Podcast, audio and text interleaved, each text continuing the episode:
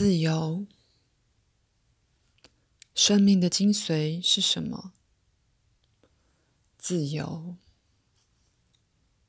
想要自由，必须从期待、评价、创伤和痛苦的记忆中解脱。期待、评价、创伤和痛苦的记忆，全都是虚幻。就像紧紧粘在完美那面大镜子上的附着物一般，无论现在或任何时候，你都是完美的存在。你之所以感到不完美，那是因为你迷失了自由。在我们互相给予的礼物中，没有比自由更有价值的事物。为什么呢？自由就是爱，自由表示因爱而圆满的状态。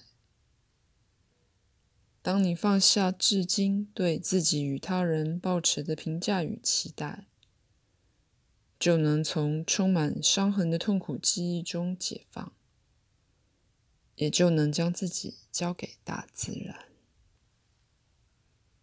当你放下至今以为是自己的壳，你就能找回真正的自己，与宇宙合而为一。没有比爱更容易被误解的语言了。如果没有真正的自己，就没有爱。爱是自然满意的。跨越所有障碍的，无限的。如果你现在想要被爱，你就要比任何人都早一步给自己爱。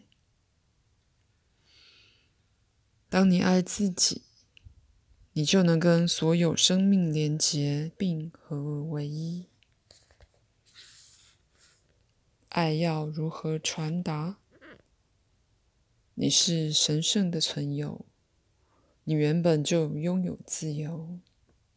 每一个当下，你要如何做些什么，你都可以自己选择。